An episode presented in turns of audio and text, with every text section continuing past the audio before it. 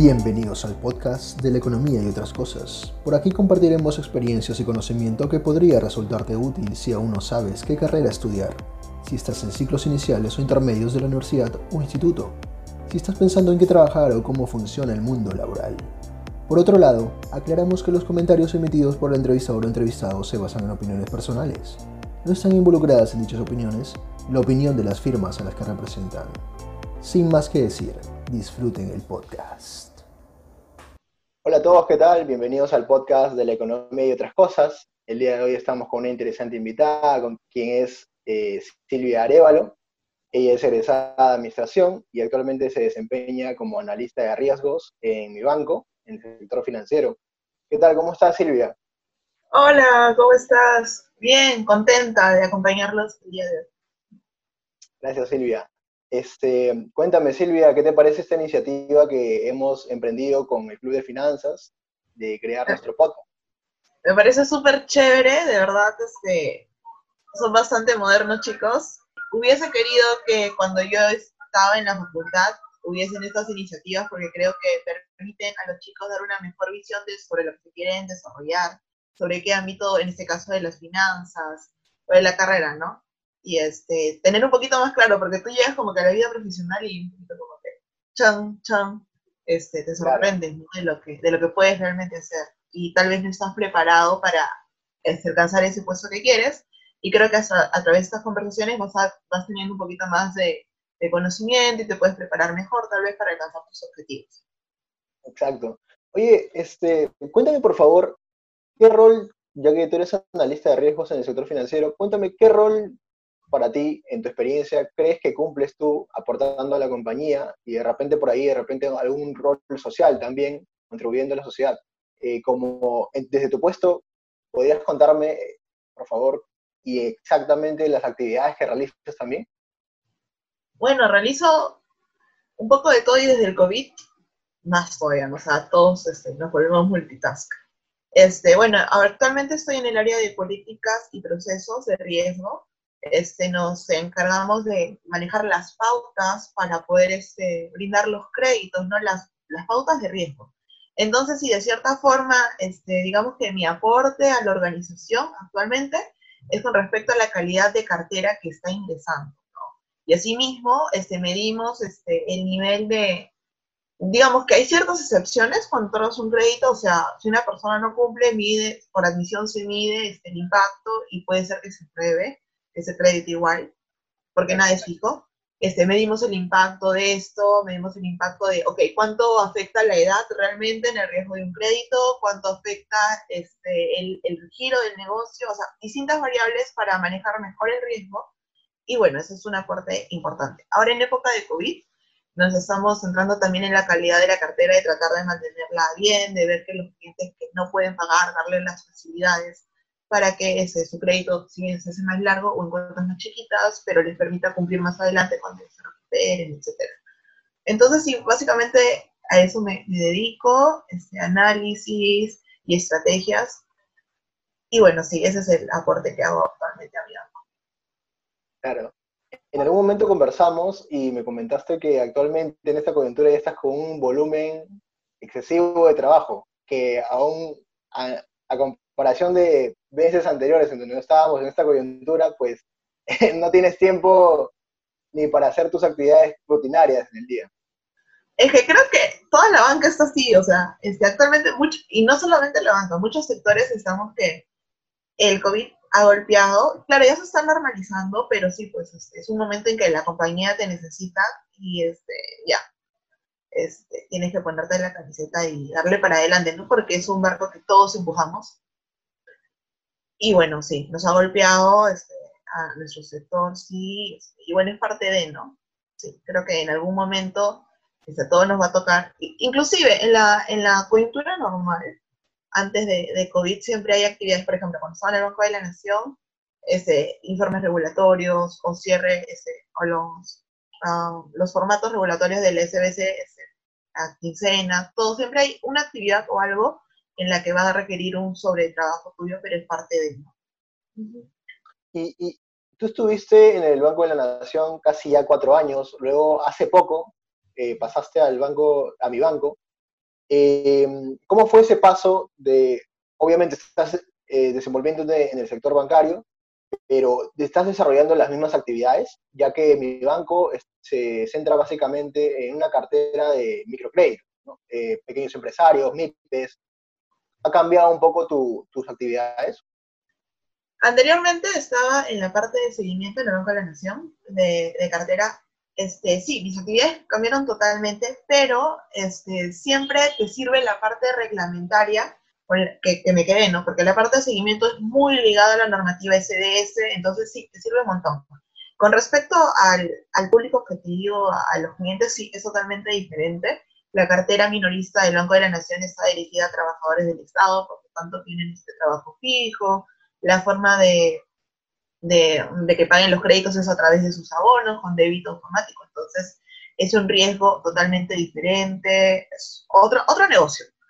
Y bueno, sí, este, vas aprendiendo con el camino, este, te das cuenta que la cartera es totalmente diferente, este, tu cliente es otra persona, tienes que aprender a conocerlo y ponerte también un poco de su lugar para tomar las decisiones adecuadas y plantear las estrategias que funcionen en este público. Fue difícil, pero no imposible, todo se puede. Perfecto. Ahí justamente ya sé, este, creo, eh, según percibo, eh, el, volumen excesivo de trabajo que has tenido, porque siendo tu público objetivo los pequeños empresarios, entre otros, muchos de estos negocios se han visto estancados al principio de esta, de esta pandemia acá en Perú. Pero eh, bueno, ahora actualmente se están reactivando algunos negocios, pero como que yo asumo que al menos en tu área deben estar todos con la cabeza hinchada de tantos problemas con el tema del crédito y todo lo que lleva. Claro, se ha afectado, evidentemente es una, creo, de las carteras más golpeadas. Pero bueno, sí, o sea, ese, nuestro objetivo es darle todas las facilidades dentro de nuestras posibilidades y dentro del apetito y tolerancia de riesgo este, a los clientes, ¿no? Para que puedan este, recuperarse. Ese es este, el objetivo de mi banco. Este, mm, está bien, bien, bien, bien arraigada la cultura y eso apuntamos. Este, habrán equivocaciones, habrán aciertos, pero todo enfocado al crecimiento y a la recuperación de nuestros clientes, ¿no? Eso. Y sí, bueno, sí, ha habido un, incremento de trabajo, pero ya estamos, estamos normalizándonos, ¿no? Viendo la cultura de modo mi banco. Buenazo. Este, tengo una curiosidad, porque como justamente eh, muchos empresarios se centran en el emporio de Gamarra, y, hace poco nada más empezó a eh, mover la economía Gamarra con, por ejemplo, una plataforma online que, sacó eh, hace poco. Y de alguna forma esto como que le está dando movimiento otra vez a, la compra, a la venta que, se realiza. Pues, ¿tú crees que esto de alguna forma ayuda a que eh, ya ustedes como ustedes le dan algún crédito a, esos empresarios, a que ellos puedan tener una mejor, un mejor perfil crediticio de repente para poder acceder a uno? El perfil crediticio este, está determinado por muchas variables, ¿no? Actualmente esto, esto lo que había ya se, está, se tiene que modificar. En realidad, eh, las variables de riesgo que tú tenías hace cinco meses con respecto a las actuales o la tolerancia de cada una de ellas, no puede ser igual.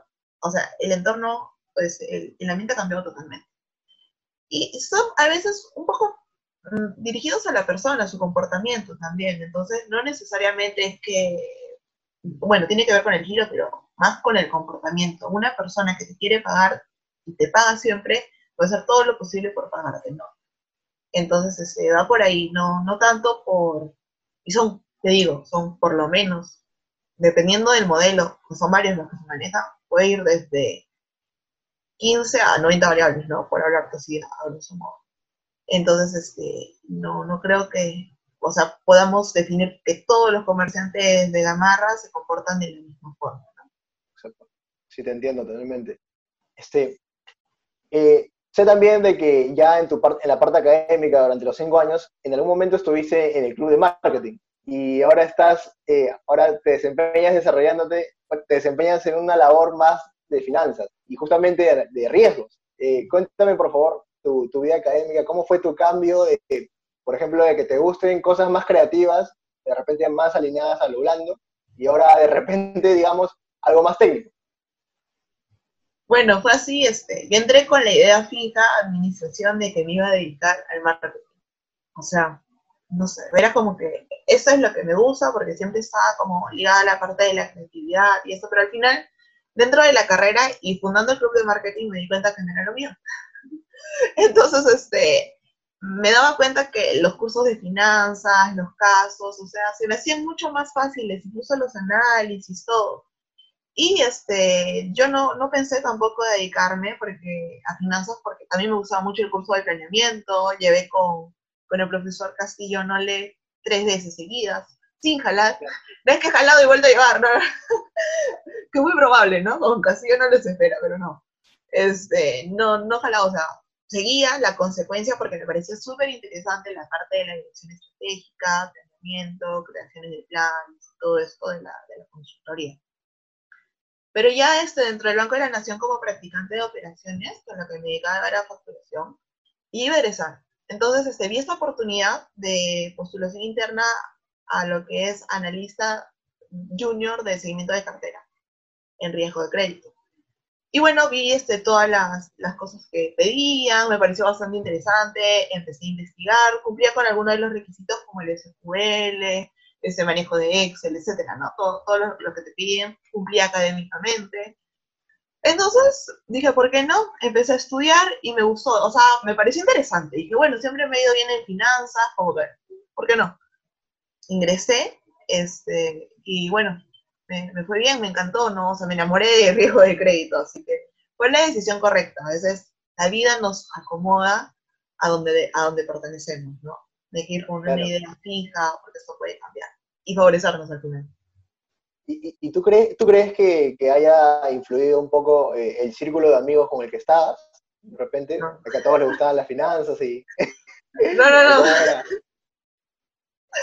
no, o sea, con los chicos todo bien, ¿no? Pero no, no me he influenciado, ¿no? Sería mentir, ¿no?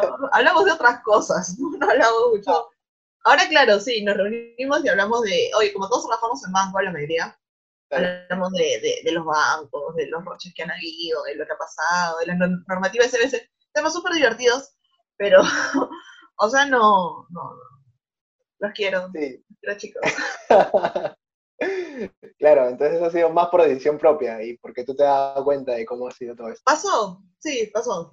Y ahora, algo, algo que comentas, este, ya sabías ya, por ejemplo, herramientas que se necesitaban para entrar a, a este sector, eh, SQL, entre otras cosas. Y también en algún momento me comentaste de que ya desde muy pequeña este, te gustaba como que de manera intuitiva de repente jugar por ahí con, estos programas y, los aprendías poco a poco. Y a veces yo, yo, yo me pregunto, ¿no? Este, uno sin querer queriendo va aprendiendo a manipular este, este, estas cositas en, en, en, la computadora, estos programas, Excel, no sé, Photoshop, para que mejore estas fotografías de repente, o videos para, para grabar y todas estas cosas, y, más adelante, no sé, terminas trabajando en un lugar donde haces eso. Sí, o sea, es increíble. Mientras más sepas en programas, por ejemplo, te comenté que sabía Photoshop, que mi interés inicial era mejorar mis fotos para el hi-fi.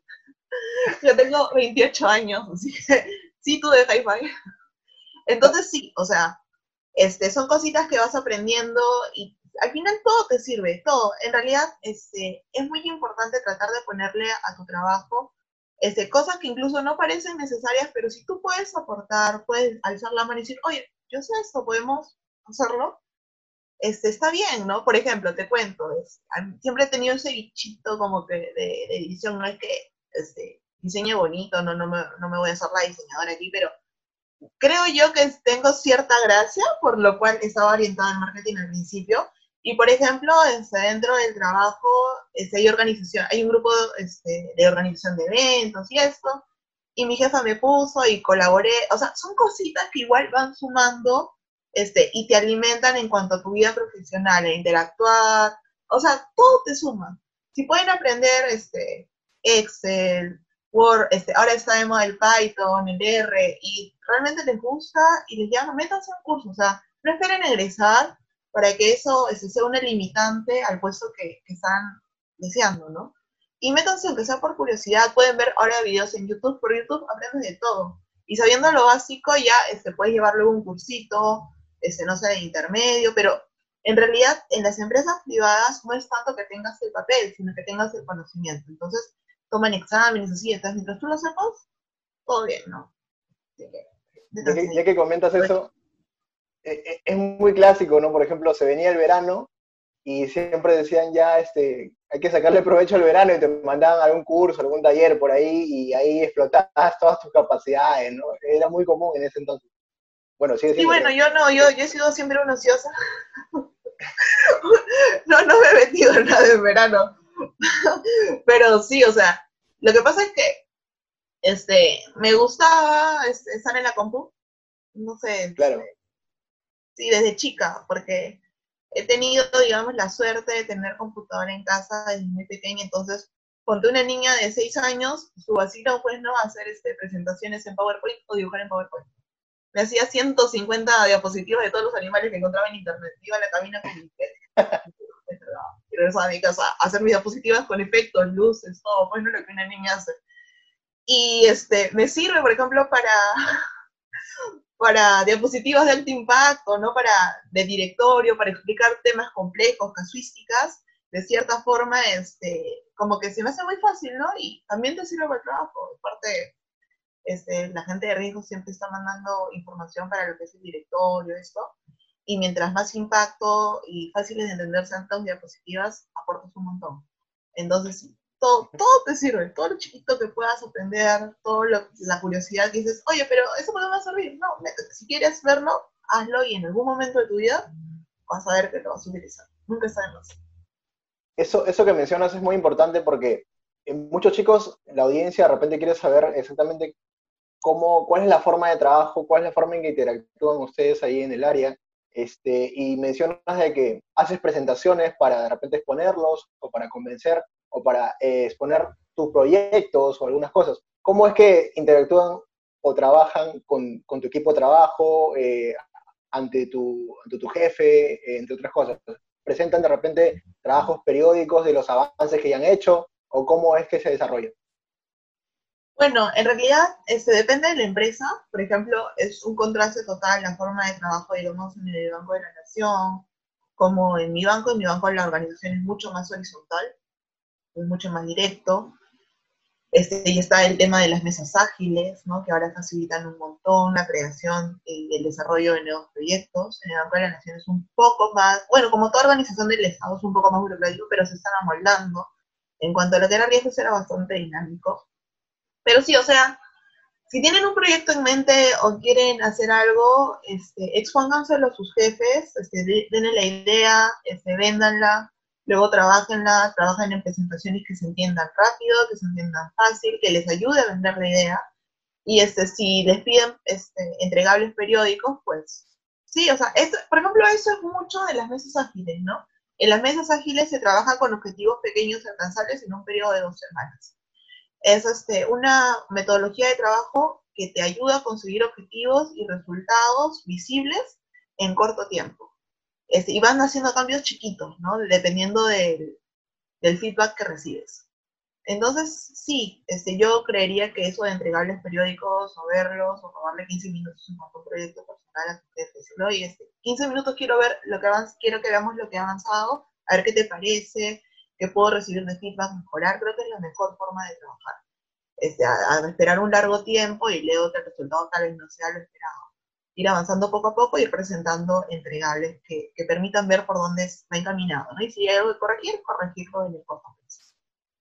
Eh, aparte de las actividades diarias que realizas, eh, estás, ¿te permiten participar en proyectos ya de cara a, no sé, mostrar algún producto al público objetivo o algo así eh, dentro de, de, donde estás?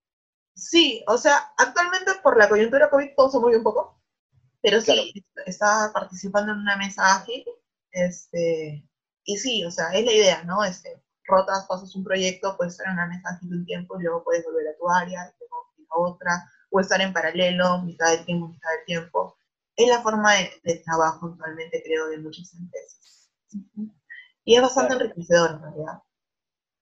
¿Y, y, cómo es el ecosistema para, las mujeres? Cuéntame, ya que, ya que querías tocar ese tema también, este, eh, dentro del sector, donde dentro del área donde estás, eh, ¿se percibe que cada, vez hay mayor participación de las mujeres? ¿Hay más, más señoritas que van este, teniendo tu puesto también, o de repente afines? ¿Ha crecido esto en los últimos tiempos? Sí, en Credit en realidad está bastante enfocado en eso, pero yo quería hablar en forma general, sí es un poco difícil, o sea, este, creo que todavía hay una brecha por suplir.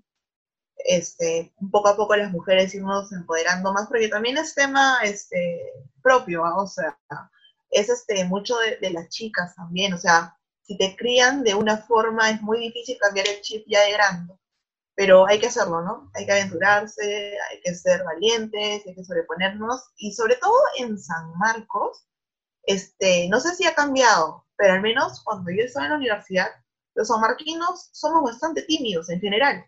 Siendo chicas o chicos, son bastante tímidos. Y creo que hay que acabar con eso, o sea, hay que eh, entrar sin miedo, ¿no? Con todo menos con miedo. Este es, este es hablar, tener un buen volumen de voz, dejar de hablar bajito, este, hacernos notar. Porque tenemos, creo que, todo el potencial, este, y no por las puras pues hemos ingresado. ¿no? Ingresar no es fácil, eso es una prueba de que hay potencial y hay que desarrollarlo y hay que mostrar, sin miedo. Claro, y, justamente a la pregunta que viene va alineado con eso.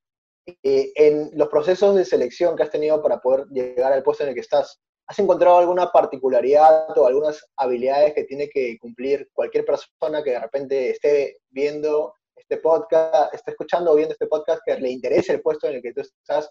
Eh, ¿qué, ¿Qué condiciones tendría que cumplir o qué particularidad has encontrado en el proceso de selección que podría cumplir esta persona?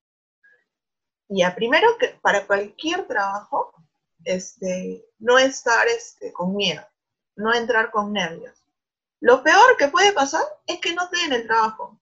Nada más. o sea, no vas a perder más que tu hora de entrevista y este que no te el trabajo, pues postulas a otro, ¿no? Entonces no entren sin miedo, sin presión, en realidad. Es igual que el examen de admisión, ¿no? Es si vas con nervios, no ingresas. Es así chicos que se preparan un año, dos años, que, escuchen, la academia la rompen y no ingresan, es por, nervios, nada más. Entonces, este, entren sin miedo, saluden, este, suéltense, muestren su personalidad, no tenemos que ser como un robotito, este, ahí contestando, sí, bueno, de cada cinco años me veo, no. Sino, sean ustedes, ¿no? Sean naturales, yo creo que eso es muy apreciado, en, sobre todo en organizaciones modernas, que intentan este, romper un poco esa estructura tan vertical este, claro, prepárense, evidentemente, este, sepan de qué se trata el trabajo, este, cuál es el lineamiento de la empresa, para que vayan también correctamente vestidos, porque aunque no lo crean, también este, como te ves, este, influye mucho en lo que proyectas, ¿no? Ir con algo que esté de acuerdo y te sientas cómodo, este, ve siendo tú, mientras seas auténtico, creo que eso se percibe, la confianza, y vas a dar confianza también en cuanto al desempeño de tus trabajos. Y de hecho, al ser todos los chicos con los que me en los trabajos que son de San Marcos, todos se desempeñan súper bien.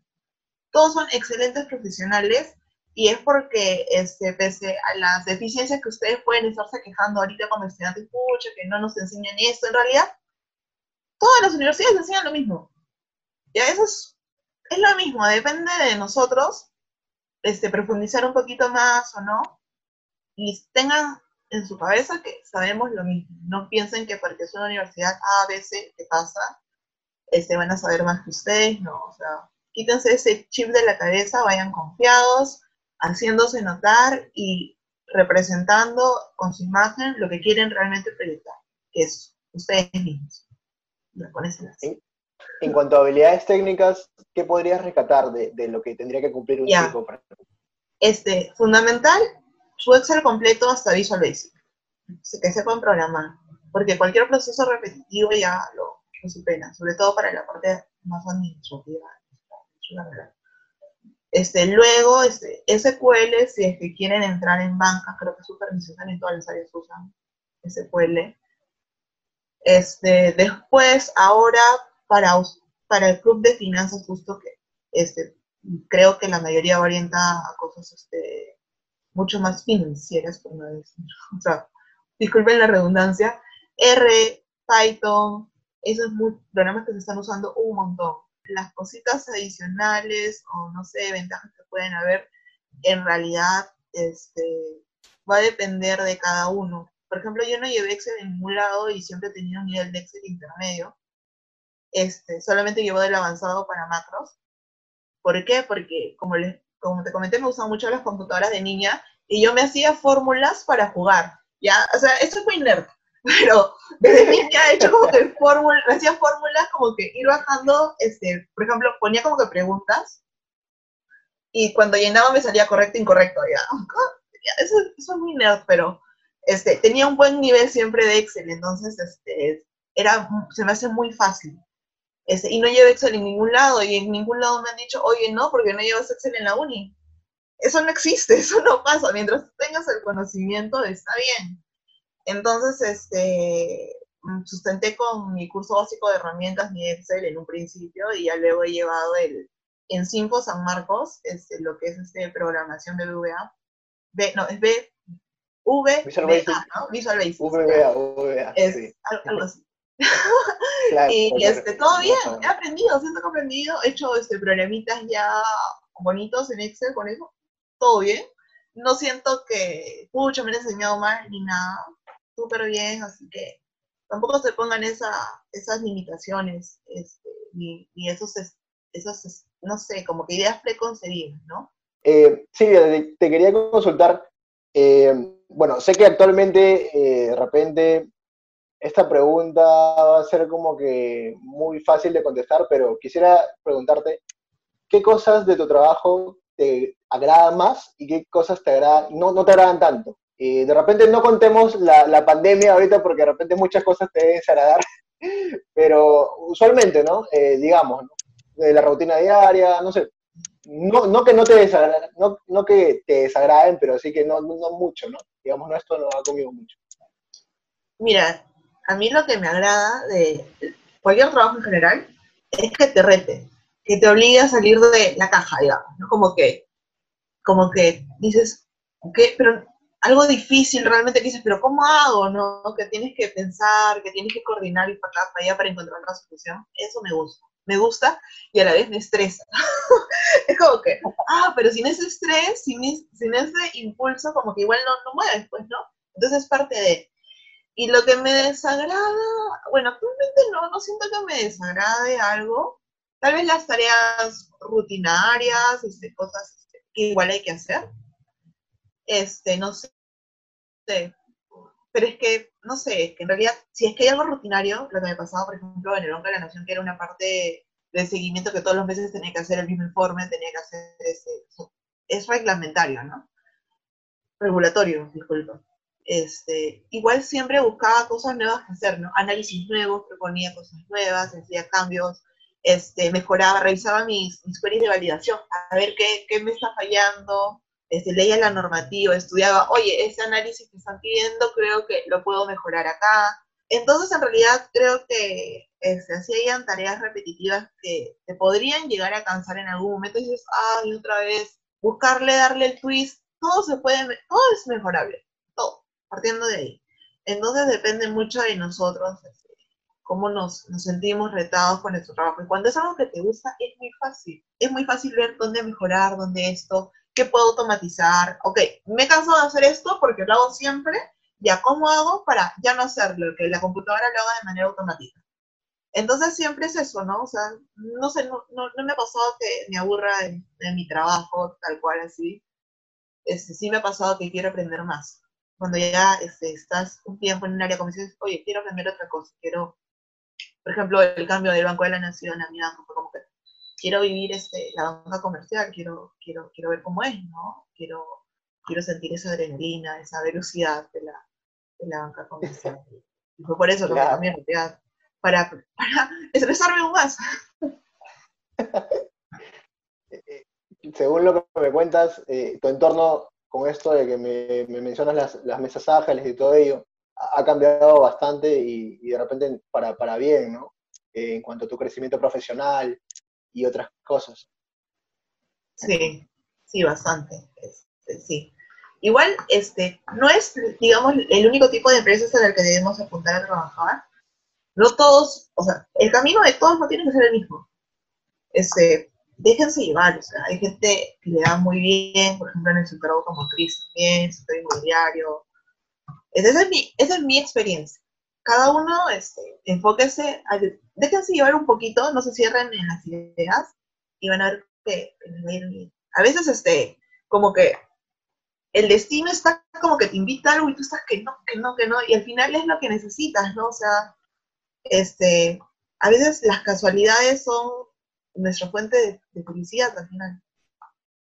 ¿Y en qué punto de la, de la universidad, en qué punto de la carrera, digamos, un ciclo en específico, este, o de repente fue con el primer trabajo que tuviste, es que decidiste inclinarte por esta rama? Me tocó, o sea, ya no quería estar en operaciones, porque como que yo iba a acabar mis prácticas, iba a tener que hacer prácticas, pero el incremento no es mucho, no me convenía, porque trabajas 40 horas igual, o 45, ¿no? Este, y no, no hay mucha diferencia pues entre prácticas pre y pro. Dije, ah, a hacer prácticas pro y justo salió esa convocatoria. O sea, fue, fue una casualidad. Fue lo que necesitaba en ese momento. Y bueno, fue una buena decisión al final. Creo que fluyó en ese entonces. Sí, siempre. Sí, tengo esa suerte, ¿no? No sé. Tal vez yo también. Buenazo. Eh, ¿Qué sugerencias le darías a los chicos que, bueno, saben que estás en este puesto y de repente les, gustaría, ¿no? Ya inclinarse, de repente, no sé, están en octavo, noveno ciclo y están justo este, con una tentativa de un puesto similar al tuyo y ya, han visto esta entrevista y están convencidos de hacerlo. ¿Y qué sugerencias le darías ahí? Mira, tengo una amiga que este, ella entró de practicante a otra área en, en un banco. Pero ella quería riesgos así convencido de que quería riesgos. Y habló con su jefe, habló con los jefes de riesgo, quería que la pasen y la lograron pasar. O sea, si están convencidos de algo, se busquen el camino. Si esto no existe, háganselo. O sea, ¿qué consejo les puedo dar? Que si no consiguen prácticas en riesgos, chicos, no se desanimen, entren en otras prácticas dentro de un dentro de una empresa en donde tiene el área que les, que les interesa, una empresa, bueno, en este caso es bancaria o una caja, esto, y luego este, traten ¿no? de irse a lo, a lo que quieren. Siempre se van a abrir las posibilidades. Quien no lo intenta, pues no lo logra. Hay que intentar, o sea, no se, no se rinden de la primera o ni digan, pucha, conseguir prácticas en esta área. No, no nada que ver. Muévanse dentro, o sea, apuesten mientras ustedes este, estén este, preparándose, no, léanse la 11356 2008 como una Biblia, este, eso ya es bastante que se sepan eso, este, o la, la, la ah, el reglamento ese que, corresponda a lo que quieran inclinarse y luchen por eso. Dentro de la misma empresa incluso podrían, es mucho más fácil mover un practicante que un analista. Entonces aprovechen sus prácticas, si están convencidos de algo y vayan por ello, ¿no? No, no se desanimen si consiguen otro lado. Claro, Claro, brazo. Y, cuéntame, de aquí a dos o cinco años, eh, ¿planeas de repente continuar la misma línea o, está, o has visto recientemente algo más que te ha llamado la atención en cuanto a lo profesional, ¿no? Digamos, de repente pasar a otra área o ya estás ya de acá a tres años con un puesto más eh, eh, de gerencia o algo así, pero desarrollando otras actividades, no sé, ¿te ha pasado por ahí por la cabeza? Este, yo siempre, las metas que me trazo son metas que dependen únicamente de mí. Este, yo, yo les recomiendo eso, las metas que se tracen, que dependan únicamente de ustedes. Es como que un amigo, ¿no? Que siempre debatimos sobre su, objetivo, porque una vez puso en un objetivo, ¿para qué lo puso? Hizo una tabla de objetivos y la publicó. Y había puesto casarse. O sea, aparte de, de, lo profesional y todo, yo lo he jodido y lo sigo jodiendo ¿cómo puedes poner de objetivo casarte y si no consigues novio, o sea, no cumples tu objetivo, ¿qué te pasa? Tiene que ser algo que dependa solo de ti, al menos que me digas que te quieres casar con un árbol, ese objetivo no tiene sentido. O sea, para mí, no yo, jodido. Pero, o sea, este, actualmente estoy enfocada en la maestría, en realidad, y de ahí, este, voy a aprender cosas nuevas, este, quiero ver tal vez si es que me interese también la parte de, del negocio, este, volver un poquito para, para allá. O también he estado pensando mucho en finanzas, pero tampoco me gustaría quedarme en riesgo. Entonces, estoy enfocada en mi meta personal, que es la maestría, que depende únicamente de mí, y de ahí un poquito donde me vaya llevando, ¿no? Y lo que salga, la oportunidad que se presente este, y esté alineada yo en ese momento, pretendo pues, tomarla y ver qué, qué pasa, ¿no? este, el tren pasa solo una vez, así que hay que hacerlo. Lo peor que puede pasar es que no pase, ningún techo se va a caer, nadie se va a morir, nada absolutamente trágico va a pasar. Así que es intentar. Listo. Eh, ¿Tienes, ya para ir terminando, ¿tienes algún mensaje final que, que decirle a nuestra audiencia, que prácticamente son chicos que pueden estar entre los 16 años a punto de ingresar a la universidad o ya gente que está elaborando, no sé, de repente tienes algún mensaje final para, la audiencia que nos escucha, nos ve. Priorizan su paz y felicidad. ah, qué buenas. Creo que con eso ya lo has dicho todo. Sí. sí, nada más, o sea, no se presionen, no se comparen con nadie, prioricen su paz, su felicidad y hagan lo que les gusta. y se sienten incómodos en un sitio, hagan lo que sí. Ese es un buen consejo no renuncien a un trabajo si no tienen otro seguro. Y mucho más en esta época. Sí, porque, o sea, tengo amigos como que se quejan o no están conformes con su trabajo y renuncian y después están como que con las deudas y todo eso. Si hacen bien, si tienen un trabajo rutinario, está bien ya, o sea, pueden dejarlo, no hay ningún problema, pero siempre es recomendable tener otro. Eso es parte de finanzas personales. Este, para que puedan cumplir con sus obligaciones y no desestabilizarse, ¿no? Igual la oportunidad que esperan, o que no esperan, pero necesitan, va a llegar. Vamos. Claro. Solamente para terminar con ello, eh, ya que lo mencionaste, eh, ¿te ha pasado alguna vez que ya tienes un, estás en un proceso y a punto de ingresar, pero se te presenta, viene una llamada de otro trabajo que también querías y chocan los dos y por temas de tiempo no sabes cuál elegir, ya estás avanzando en otro proceso de selección con el otro, con el otro puesto y se te han cruzado las oportunidades de repente.